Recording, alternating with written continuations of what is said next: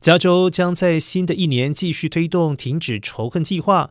二零二三、二零二四年度相关资助将为五千万元。州政府授权加州社会服务部以及美国亚太事务委员会负责新一年度的“停止仇恨”计划的执行工作，包括向符合资格的非营利组织、还有媒体提供资金，为仇恨事件、还有仇恨犯罪的受害者、还有幸存者以及其家人提供支持和服务，促进仇恨事件。或者是仇恨犯罪的预防措施。